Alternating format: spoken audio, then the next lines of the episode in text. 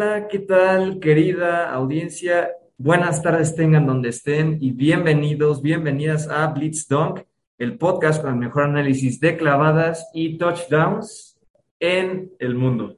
Así es, hoy toca hablar de lo que vimos en la semana 2 de la NFL, además de los clásicos picks para la semana 3 en los respectivos partidos. Es un muy bonito jueves, hoy 22 de septiembre, el cual, pues, no podemos negarlo, seguimos muy emocionados con la NFL y creo que las cosas están empezando a poner en su lugar para cada equipo.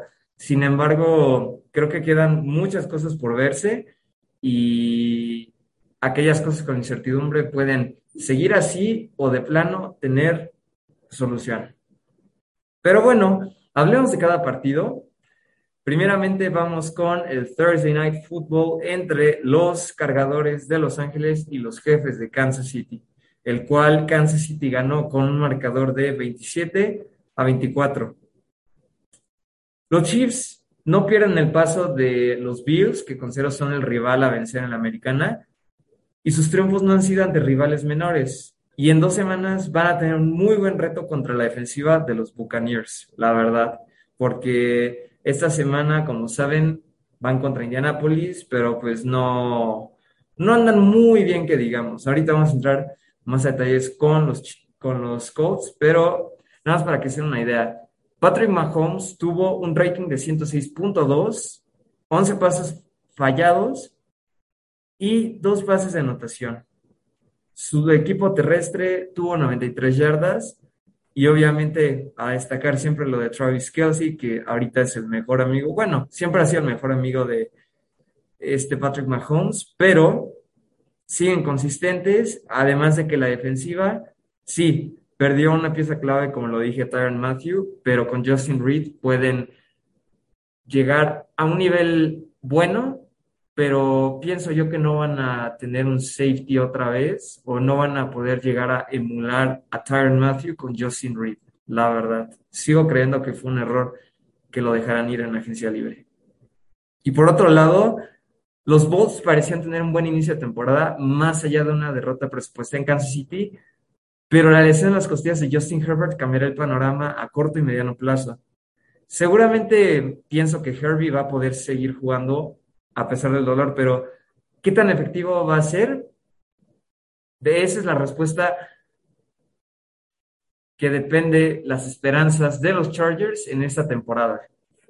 Y bueno, en ese partido, antes de la lesión, obviamente, bueno, antes y durante la lesión, Austin Eckler también tuvo un partido muy discreto, 14 acarreos, 39 yardas, lo que te dice que la defensiva terrestre de los Chiefs está bien, ahora sí que debe ser considerado una de las mejores, pero todavía la temporada está iniciando. Y por su parte, Herbert, nada más y nada menos que 33 de 48 con tres pases de anotación y una intercepción, con un rating de 100.5 y capturado dos veces.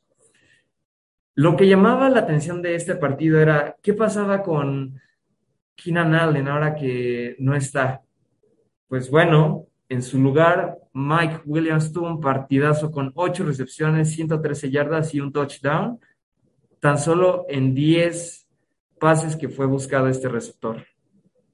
Él y Gerald Everett pueden compensar esa producción que Mike Williams, que Keenan Allen va a hacer normalmente, pero pues por su lesión, evidentemente, no va a poder este, hacerlo por un rato.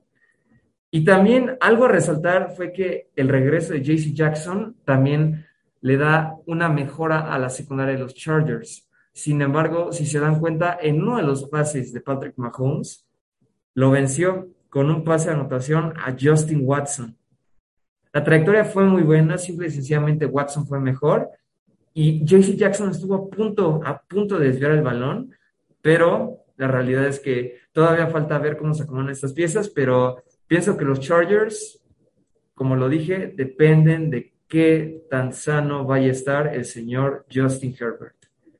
Y bueno, pasando al siguiente partido entre los New York Jets y los Browns de Cleveland. Y bueno, públicamente Nick Chubb lo dijo, no debí de haber anotado. No debí de haber anotado. Tres equipos compitieron por el hazme reír de la semana 2, pienso yo, y Cleveland se llevó el galardón con la derrota ante los Jets en casa. Los Browns parecen entender que la disputa será con Baltimore en el norte de la americana y precisamente el choque del jueves ante Pittsburgh en casa debe, representar un buen eh, empuje anímico para ellos, si es que nos regalan otro juego. Porque independientemente del error de Nick Chop, o sea, 17 acarreos, 87 yardas y 3 pases de anotación. Tres pases de anotación, nada más y nada menos.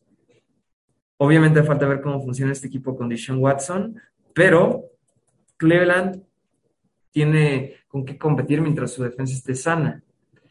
Los Jets, por su parte, se recuperaron de una desventaja de 13 puntos en los últimos dos minutos contra los Browns con una combinación de agallas, fortuna y gran ejecución, anotando dos touchdowns y recuperando una patada corta.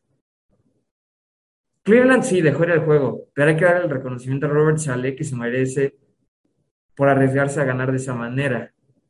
Y los Jets, yo veo que están dispuestos a suplir su falta de talento con determinación y eso los convierte quizá en rival peligroso, pero es muy temprano para para decir que van a ser rival a vencer en playoff, definitivamente. Y Joe Flaco, un viejo conocido de los Browns, tuvo 26 de 44 pases, con 4 pases touchdown, junto con Garrett Wilson, que tuvo 8 recepciones para 102 yardas y 2 pases de anotación. Ese fue nuestro primer juego de domingo, en donde los Jets, nuevamente repito, ganaron 31-30. Y luego pasamos con Washington y Detroit, en donde los Lions ganan 36 a 27. Y pues, ¿qué decir de estos Lions? Nunca, nunca, nunca se van a rendir, para nada. Que el récord no nos engañe, porque Detroit es un equipo con muchas, demasiadas agallas, me atrevería a decir. Y son el único equipo en la NFL que ha anotado al menos 35 puntos en las primeras dos semanas de la temporada y, actualmente tienen la segunda mejor ofensiva de la liga. Si consideramos que su defensiva está despertando a la mano del mariscales novato Adrian Hutchinson, el héroe local, entonces creo que es justo decir que algo muy interesante se está cocinando en los Lions para el futuro. Nada más y nada menos, ¿eh? o sea, los Lions, wow. Y bueno, a destacar la labor de Amon Ross St. Brown, que tuvo nueve recepciones para 116 yardas y dos pases de anotación. Además de que Jared Goff también, buen partido, 20-34, cuatro pases de anotación, ninguna intercepción y un rating de 121.7. Y para hablar un poquito más del héroe local, tuvo seis tacleadas totales, dos para pérdida, cinco en solitario, tres capturas, tres capturas. Creo que tenemos el candidato a novato defensivo del año, el número uno. Por su parte, pues Washington, eh, la fortuna pienso que les va a durar muy poquito. Pienso que todavía no, no, terminan, del, no terminan de convencer. Pero sí algo que rescatar de Washington esta semana es que al menos intentaron regresar en la zona mitad contra los Lions. Pero ya estaban en un hueco demasiado profundo cuando lo hicieron. Y los Commanders necesitan que su defensiva mantenga los partidos con pocos puntos porque ya quedó claro que este no es un equipo con la capacidad de remontar. Y es un hecho, o sea, porque Carson Wentz Sí, tuvo un partido estadísticamente bueno, un rating de 99.7 y falló solo 16 pases, pero ni su ataque terrestre lo, lo, termina de apoyar al 100%. En total tuvieron 88 yardas en conjunto. Y la defensiva, pues, no, creo que veo muy difícil que levanten. Pero hay que ver qué se cocina para este equipo todavía, porque pues hay sorpresas en el este también. Y luego pasamos con el siguiente partido entre los Buccaneers y los Saints. Un dato curioso es que Tom Brady tenía mucho, mucho tiempo sin ganarle a los Saints. En total, cuatro partidos seguidos sin ganarle dentro de temporada regular contra un rival divisional. Y esta es la marca más larga de su carrera contra un rival divisional. Pero se quitaron esa espina y ganaron con todo y la expulsión de Mike Evans, el receptor número uno del equipo, y del otro lado del esquinero Marshall Lattimore de los Saints. Y los Buccaneers mostraron mucha garra contra un equipo de los Saints que ha sido una auténtica jaqueca a lo largo de la era Tom Brady en Tampa Bay. Tom Brady, igual, partido discreto, Pero quien sí puedo decir que resaltó bastante fue Leonard Fournette, otra vez su caballito de batalla, 24 acarreos con 65 yardas. A Brady, a Brady, pues tuvo un rating entre bueno, sí, vamos a decir que es malo para sus estándares. Tuvo 79.3 de rating, 18 pases, completó de 34 para 190 yardas y solo tuvo un touchdown. Y obviamente esa defensiva, wow, le hicieron un pick six a James Winston y con eso lograron remontar. Porque en tres cuartos, en tres cuartos iban 3-3. En el primero, Nueva Orleans anotó un gol de campo, en el segundo nadie, y en el tercero, los Bucks anotaron un gol de campo. Pero en el último es lo interesante, los Saints anotaron siete puntos y los Bucks 17. El pick six, en este caso, fue de ah, Mike Edwards para 68 yardas, nada más y nada menos. Y por otro lado, los Saints.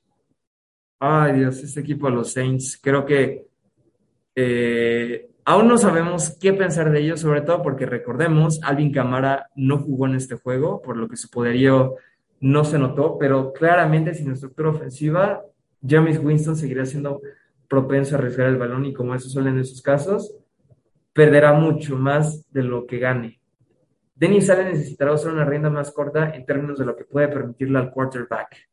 En este caso, a Java Wins, como le apodan. En el partido, su ataque terrestre tuvo 102 yardas, rebasaron a 100, lo cual es bueno. Sin embargo, sí, se notó la ausencia de Alvin Camara. Y por otro lado, Chris Olave, cinco recepciones, 80 yardas. El novato se está, eh, está alzando la mano para demostrar que es el segundo preferido, o bueno, el segundo mejor receptor de este equipo. Y obviamente Michael Thomas en nueve recepciones atrapó seis pases para 65 yardas y un touchdown.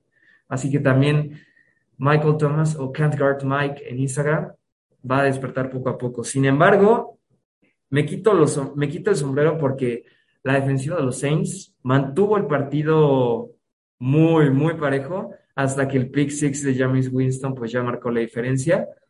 Pero definitivamente creo que si Alvin Camara vuelve a tiempo y si tienen una mejor estructura ofensiva en donde se pueda repartir el balón, similar a, a lo que hacen las Águilas, pienso que pueden llegar lejos. Todavía los Saints, todavía.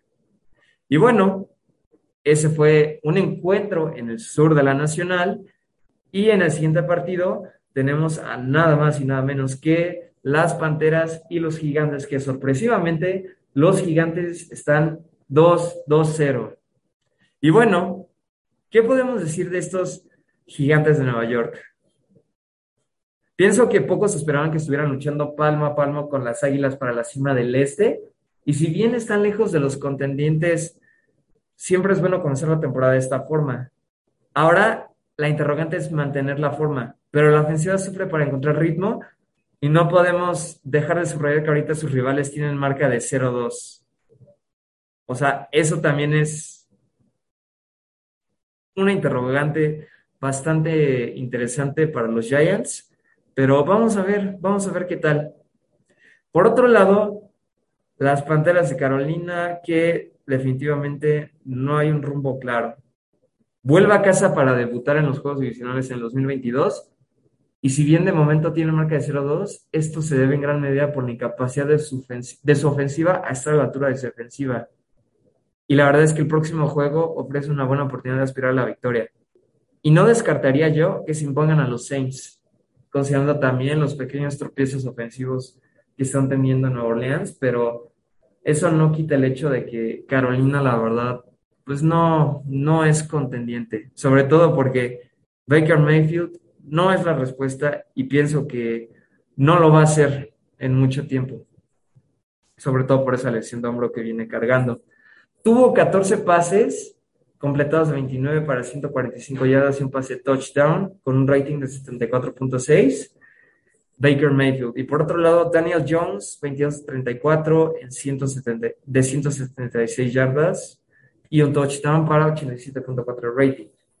El ataque terrestre de Carolina, por otra parte, hasta ahorita Christian McCaffrey se ha visto bien, pero solo el tiempo dirá si no va a sufrir otra lesión que lo deje fuera todo el año. Y por otro lado, en 21 acarreos, un Barkley un partido más discreto a diferencia del pasado, 72 yardas. Pero, insisto, hay que ver con estos equipos qué rumbo, qué rumbo están buscando todavía. Y luego tenemos a los Patriots en contra de los Steelers, el cual quedó con un marcador de 17-14 en favor de los Pats. Y bueno, dato curioso, el primer partido en temporada regular en el Acrisure Stadium, así es, lamentablemente ya no están las botellas de catsup en el Heinz, en el que era Heinz Field, pero pues la nueva era en Acrisure no empezó con una victoria para Pittsburgh. Y bueno, hablando un poquito de los Pats, creo que una victoria fea sigue siendo una victoria y gana un poco de valor cuando se consigue fuera. Mac Jones no es un pasar de grandes destellos, pero mientras la ofensiva no tenga más puntos que el ataque rival, Belichick pienso que lo aceptará al frente de un equipo en transición, porque ojo, los Pats siguen en transición. Y Mac Jones tuvo 21 pases completos de 35 para 252 yardas, con un pase de anotación y una intercepción y un rating de 79.7. Pero el ataque terrestre de Inglaterra fue clave. 31 acarreos en conjunto para 124 yardas y un touchdown del cual vino de la mano de Damien Harris. Y por otro lado, Pittsburgh. La afición, ustedes lo escucharon. Ya pidieron a gritos el ingreso de Kenny Pickett para ser el coreback número uno. Eso habla terrible de la confianza que hay alrededor de Mitch Trubisky, pero el peor error que podrían cometer los estilos ahora mismo es acelerar el proceso de quien esperan sea su mariscal de campo del futuro Pienso que no podrían cometer un error porque vean lo que pasó con Justin Herbert. Se aceleró y salió bien. Digo, o sea, todo fue por un evento desafortunado, en este caso que el pulmón de Tyrod Taylor, quien es entonces era el coreback titular en la temporada de novato de Justin Herbert, colapsó y pues le dijeron a Herbie, pues entra, ¿no? Pienso que es muy similar el escenario, obviamente esperemos que no le pase nada similar a Mitch Trubisky, pero la realidad es que Mitch Trubisky toma decisiones muy, muy arriesgadas. Digo, podemos culpar a la línea ofensiva, claro, porque también el ataque terrestre no tuvo un buen partido. En conjunto fueron 91 yardas. Najee Harris solo tuvo 49 en 15 intentos. Pero definitivamente Mitch Trubisky no, no es la respuesta para Pittsburgh. Y a mí en lo personal, yo sí quisiera ver a Kenny Pickett. Digo, sé que la línea ofensiva es inestable, pero pienso que les irá mejor con Kenny Pickett ahorita, sabiendo que están en transición. Transición. No significa que van a ganar la división, pero pueden colarse con un comodín en playoffs. Todavía se ve muy lejano el panorama, pero con Mitch Trubisky en los controles, no, no hay un rumbo claro sobre qué identidad ofensiva se quieren formar. Y por otro lado, obviamente, Deontay Johnson, 6 recepciones, 57 yardas. También Chase Claypool, cuatro recepciones y 26 yardas. Pero al resultar aquí, George Pickens deben de buscarlo más. En una recepción tuvo 23 yardas, pero deben de involucrar más, más a Pickens y de hecho, pues, este Mitch Trubisky ya lo dijo públicamente que lo va a hacer. Esperemos. Y obviamente esta defensiva va a mantener al equipo siempre y cuando la ofensiva haga lo suyo porque otra vez, segunda semana consecutiva con intercepción para Mika Fitzpatrick, y a pesar de que no se dio tan disruptivo la presión al coreback, tan disruptiva la presión al coreback de la mano de la defensiva, sin TJ obviamente, que va a seguir fuera todavía unos juegos, pienso que se vieron bien, defensivamente hablando. Pero el tiempo va a decir. Y bueno, el siguiente partido tenemos a los Colts y los Jaguars.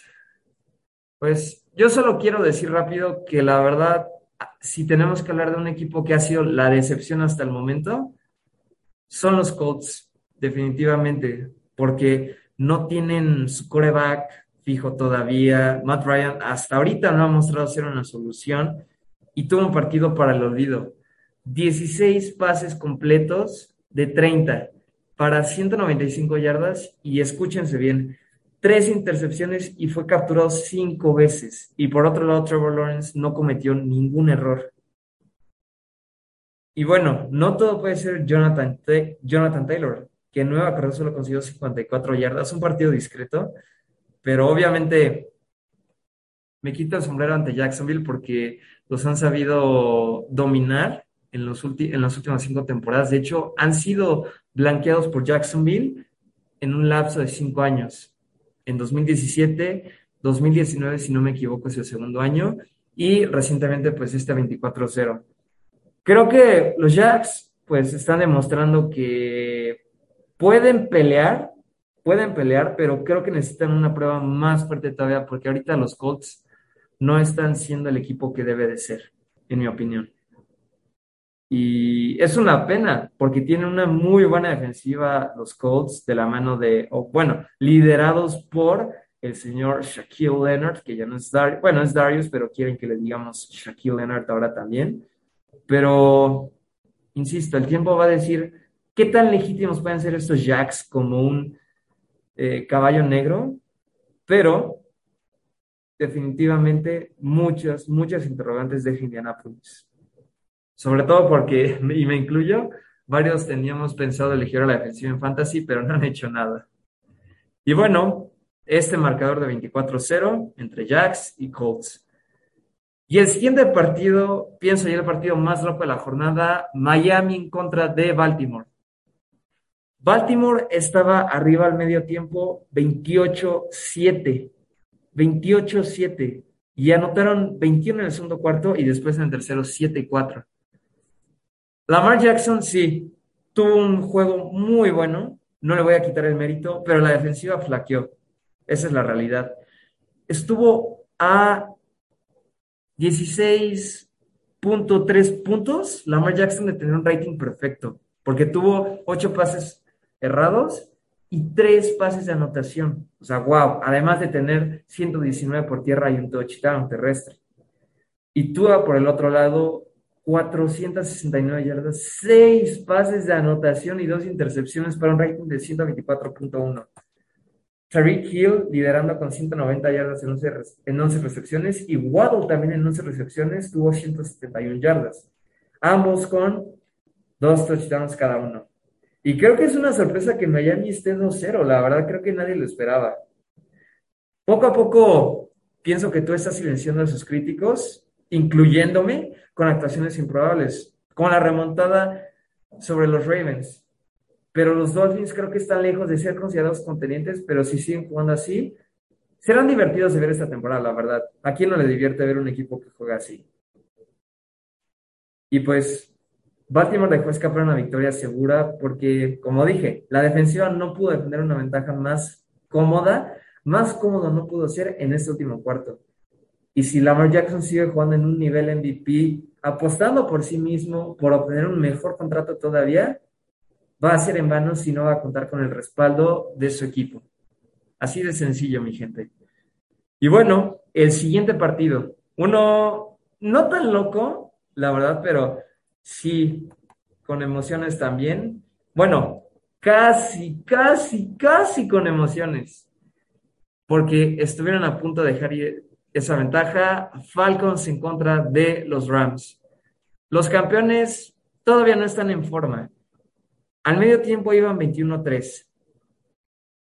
Y Atlanta en el último cuarto anotó 17 puntos. O sea, hubo un punto en el que pudieron haber ganado. Hubo un punto en el que pudieron haber ganado pero lo que aquí marcó la diferencia fue la intercepción de Jalen Ramsey al final a Marcus Mariota. Y obviamente a mencionar el partidazo, como siempre, que tuvo Cooper Cup, 11 recepciones, 108 yardas y dos touchdowns. Otro día en la oficina para el señor Cooper. Y bueno, Matthew Stafford eh, tuvo dos intercepciones, que yo diría fueron errores un poquito tontos, pero insisto, dos partidos aún no te dicen cómo es este equipo, así que hay que tener en el radar a los Rams, porque si bien quizá ahorita no marcan como favoritos en la nacional, ya saben cómo se pusieron en playoff mode, ya lo saben. Su ataque terrestre, pues 65 yardas en 26 intentos, no es su fuerte, el fuerte se llama Matthew Stafford, el juego aéreo. Y por el otro lado, Mariota Falló nueve pases, sí, pero también tuvo dos anotaciones y dos intercepciones. Pero obviamente el ataque terrestre fue también a resaltar en que 27 carreras llegaron a 90 yardas, más que Los Ángeles. Y pienso que Drake London es una estrella que se está haciendo todavía, se está desarrollando. Aunque en mi opinión, pienso que deberían involucrar más a Kyle Pitts, sobre todo en zona roja. Tienes un buen talento en ala cerrada, aprovechalo más. Y del otro lado también muy buena opción ya incluir todavía más a Allen Robinson y no dejarle todo a Cooper Cup, porque si le dejas todo a Cooper Cup, yo lo dije hace una semana, se vuelven predecibles. Y bueno, este marcador nuevamente 31-27 a favor de los Rams. Y luego el siguiente partido es entre Seattle en contra de San Francisco con un marcador de 27-7 a favor de los Niners. Y bueno, simple y sencillamente lo que quiero decir en este partido es que hay muchas dudas por parte de si Gino Smith debe ser el coreback titular de este equipo, independientemente de la línea ofensiva. Pero, ¿cómo puede ser que a tu mejor receptor le, estés le, le hayas dado un contratazo para que solo tenga cuatro recepciones para 35 yardas? Sí, o sea, Gino Smith fue capturado dos veces, pero un partido bastante, bastante malo, diría yo. No fue una muy buena toma de decisiones por parte de Seattle y además de que su ataque terrestre se vio apuleado por la defensiva de los Niners. 14 acarreos para 36 yardas. Y bueno, a resaltar de este equipo fue que eh, bloquearon un gol de campo los Niners. Michael Jackson, de hecho, bloqueó ese balón. No, Terry Cullen eh, tapó ese balón y Michael Jackson se lo llevó hasta la zona de la anotación. Esos siete puntos fueron, a la defensiva, que no vas a poder ganar partido si la ofensiva no se mantiene consistente, porque la defensiva, yo lo dije la semana pasada, se puede llegar a agotar.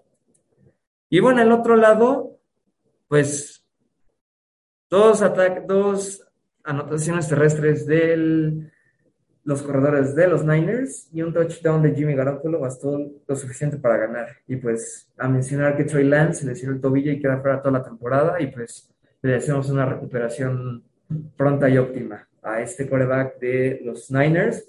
Pero yo sí quiero decir, ¿cómo es posible que con una gran, de verdad, gran línea ofensiva no le puedas ganar a los Osos de Chicago?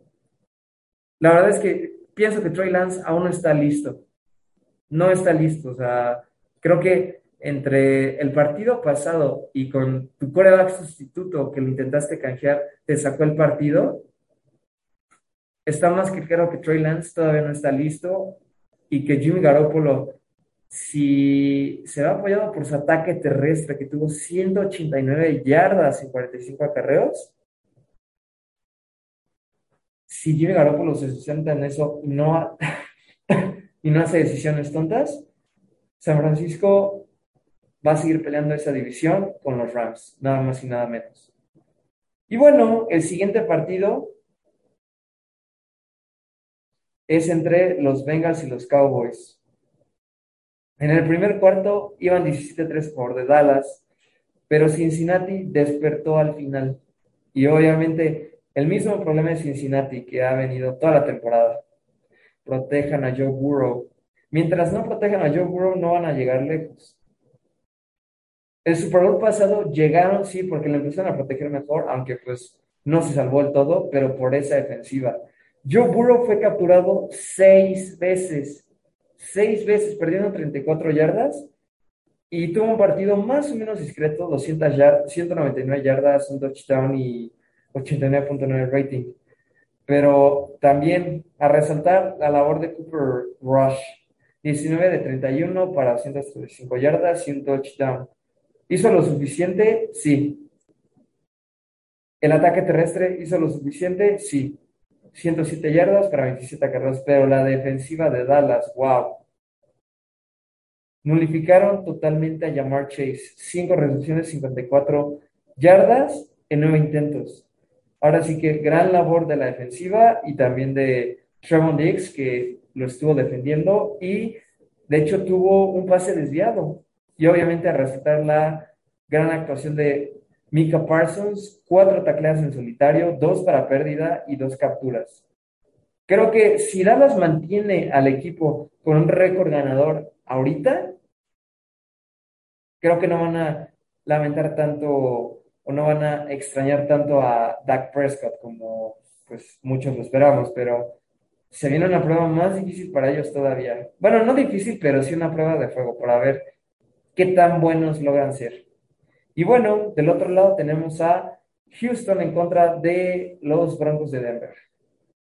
Y bueno, ¿qué decir de estos dos equipos? Houston nuevamente, recordemos, empataron la semana pasada. Y afortunadamente la NFL no da puntos por estilo o los Texans ya estarían en deuda con la liga. Su talento es limitado a la ofensiva y defensiva. Realmente no han sido competitivos. Y la única razón por la cual yo pienso están 0-2 es por los errores de sus rivales. Y lo único positivo, pienso yo, es que de alguna manera no están al fondo de su división. Y todo gracias a un empate con los Colts. Y por otro lado, los Broncos de Denver. Que otro equipo que la verdad sí ha resultado decepcionante en su inicio, por decirlo menos. Apenas pudieron vencer en casa un equipo inferior como los Texans y ya cargan con una derrota luego de su errático debut la semana pasada. Y parece que debe competir por la americana, o más bien, bueno, sí, por la americana y por el oeste, tendrá que esperar para los Broncos. Y la verdad, el coach de los Broncos, el cual ahorita les, les digo su nombre porque yo tampoco me lo sé, el señor Nathaniel Hackett, ha tomado decisiones muy extrañas y la verdad es que no, no ha resultado ser la solución hasta ahorita para los Broncos, para ser mejores aún, recordando que fue coordinador de los Packers de 2019 a 2021 en la era Matt LaFleur. Y pues, no sé qué decir de este equipo honestamente. Russell Wilson tuvo 14-31, un pase de touchdown, una intercepción con un rating de 66.4, aunque su ataque terrestre, 149 yardas en 31 acarreos, es fuerte. El ataque terrestre es fuerte, pero creo que necesitan involucrar más, más, más a todo el equipo. Cortland Sutton tuvo un buen partido, pero no se ve algo claro para los Broncos todavía. Y la defensiva ahorita tampoco no, no se muestra nada concreto respecto a ellos. Pienso que hay que ver cómo evoluciona este equipo, pero sí han sido una decepción, al menos para mí, en lo que va de la temporada, que solo son dos juegos, pero Insisto, aún segunda semana, queda mucho por ver todavía en esta liga. Y bueno, el siguiente partido, Cardinals en contra de Raiders, con un marcador de 29-3. Y los Raiders dejaron ir una ventaja para perder tiempo extra contra los Cardinals. Y bueno, ¿qué decir de este equipo de los Raiders? Que también se vieron destellos de ellos el partido pasado, pero la verdad es que uno de los puntos que más en esta temporada respecto a Josh McDaniels era cuánto había aprendido de su experiencia allí en Denver hasta ahora. Y ahora tendrá que poner todas esas lecciones en práctica después de ser el head coach a cargo durante la mayor remontada en contra en la historia de los Raiders. O sea, ya sea en Los Ángeles, en Oakland, en Las Vegas, pero esta es la mayor remontada. Y bueno, también quiero mencionar que Byron Murphy limitó a Davante Adams con solo dos recepciones para 12 yardas y un touchdown. Lo buscaron siete veces, pero definitivamente Matt Collins fue el líder receptor con 66 yardas, siguiendo por Hunter Renfro con siete recepciones en 10 intentos. Y Darren Waller, pues su segundo mejor receptor en mi opinión, seis recepciones para 50 yardas y un pase de anotación. Pero Byron Murphy limitó bastante al mejor amigo de Derek Carr que era de Aaron, que era de Aaron Rodgers, pero limitó bastante a Davante Adams, me atrevería a decir. Y bueno, los Cardinals. No sé cuán preocupante debe ser para Arizona su mal inicio ante los Raiders, pero la tranquilidad que da saber que tu defensiva puede hacer jugadas grandes y que tu quarterback puede desequilibrarse en cualquier situación hará que Cliff, Kingsbury duerma tranquilo al menos una semana más. Al menos una semana más. Y bueno, cabe mencionar que Kyler Murray tuvo 277 yardas, un pase anotación y una intercepción. Además de que su ataque terrestre, 143 yardas, wow, y dos pases de anotación, siguen siendo su fuerte a pesar de que James Conner salió lesionado en ese partido. Así que pueden estar tranquilos. Y bueno, ahora pasamos, así es, al Sunday Night Football entre los Bears y Packers, la rivalidad más añeja de toda la NFL, con un claro dominio de los Packers 27 a 10 sobre los Osos de Chicago. Y pues Aaron Rodgers es Aaron Rodgers y él lo ha dicho públicamente, lo dijo en Chicago la temporada pasada, yo soy dueño de ustedes. Yo soy dueño de ustedes. Y bueno, la confianza de Rodgers en sus receptores todavía no está donde necesita estar para que Green Bay dé un paso grande pero al menos tuvimos confirmación de que nuevamente la dupla de corredores confirmada por Aaron Jones y AJ Dillon puede cargar a los Packers en más de una semana. Sin embargo, también hay que ver la defensiva, que se vio bien, pero puede llegar a ser inconsistente. Y bueno, Chicago. La ofensiva de los Bears ha desaparecido por completo ante nuestros ojos y deben estar pateando más que nada Cole Kamet y Darrell Mooney porque no son, no son involucrados, no son tan involucrados como deben de serlo.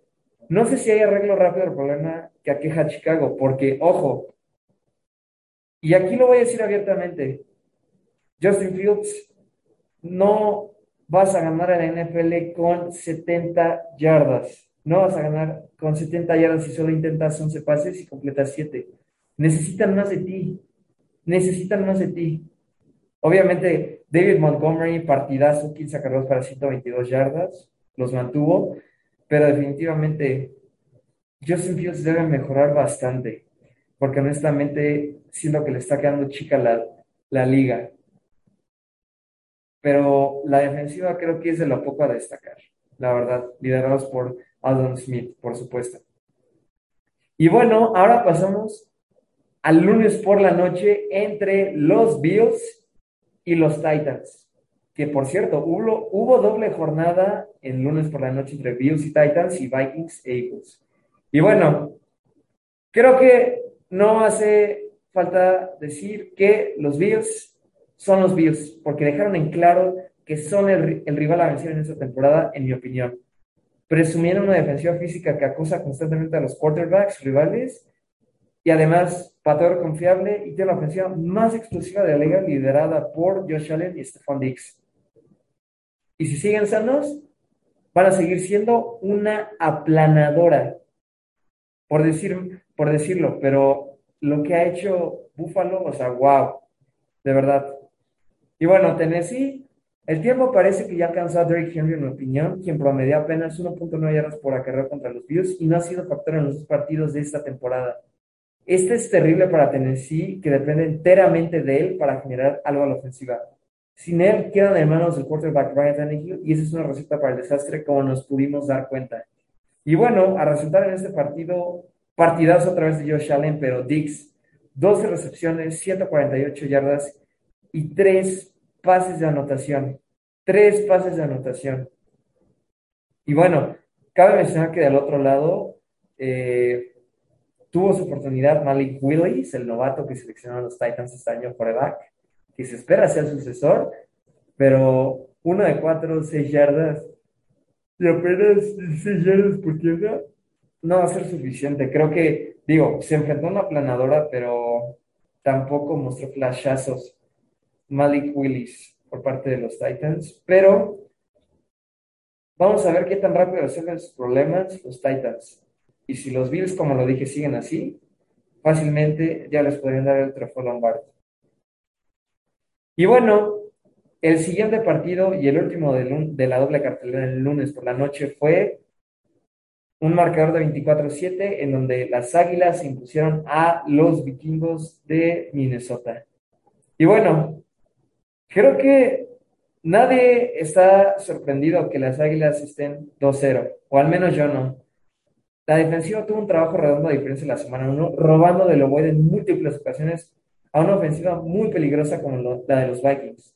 Y además, Jalen Hurts merece una mención porque lo vi con mucha confianza. Fue un gran debut para las Águilas en este eh, inicio de temporada en casa. Y nada más y nada menos que Jalen Hurts tuvo 26 de 31 para 333 yardas, un touchdown. Lo interceptaron una vez, sí, pero son buenos números, independientemente de la, intercepción. Además de que por tierra tuvo 11 acarreos y 57 yardas. Y dos touchdowns por tierra. Está claro que este equipo, su fuerte en la ofensiva es correr. Pero también cabe mencionar que ahora involucraron más a Devonta Smith, lo cual está perfecto. Pero ojo, la verdad es que sí tienen una tripleta de receptores muy letales con AJ Brown, Devonta Smith y Dallas Goddard. Además de que en la defensiva, Darius Slade, me quito el sombrero, qué bien defendista Justin Jefferson. Y ahora, hablando un poquito de estos vikingos de Minnesota que mostraron una exhibición bastante buena la semana pasada, eh, y además de que van a volver a la comunidad de casa para otro divisional y eso les ayudará a regresar al camino del triunfo, principalmente porque no es un juego nocturno, porque Kirk Cousins, en juegos nocturnos o juegos, o juegos estelares, como les quieran decir, siempre se encarga de hacer su peor versión, porque fue interceptado tres veces, dos de ellas por Darius Slade cuando defendía a Justin Jefferson, nada más y nada menos. Y Justin Jefferson tuvo seis recepciones para 48 yardas. No puedes ganar si tu mejor receptor tiene esos números. Además de que en conjunto tuvieron 62 yardas terrestres y Dalvin Cook también partió para el olvido, 6 acarreos para 17 yardas. Y bueno, recordando, ganó Filadelfia 24-7. Pues creo que han sido duelos bastante interesantes, sí, o sea, ha habido muchas sorpresas y decepciones, pero, insisto, aún todavía estamos en el inicio, pero claramente ahorita en la americana, los Bills son el más fuerte y del otro lado, pienso yo, que los Bucks, a pesar de que, ojo, yo también estoy viendo ya destellos de que el padre tiempo está llegando para Tom Brady. Y bueno, recordando, los partidos siguientes son Pittsburgh, Cleveland en Thursday Night, que de hecho hoy se juega, hoy mismo, en el cual yo le doy mi pick o mi elección a que este juego lo gane Pittsburgh. Y luego tenemos Houston, Chicago, en donde pienso que Houston va a ganar. Las Vegas en contra de Tennessee, se lo doy a Las Vegas. Kansas City en contra de Indianapolis, Kansas City tiene mi voto. Buffalo, Miami, que será una prueba dura para los delfines, pero Buffalo va a ganar. Es un equipo más balanceado. Luego, Detroit en contra de Minnesota. Si la defensiva de Lions sigue jugando así,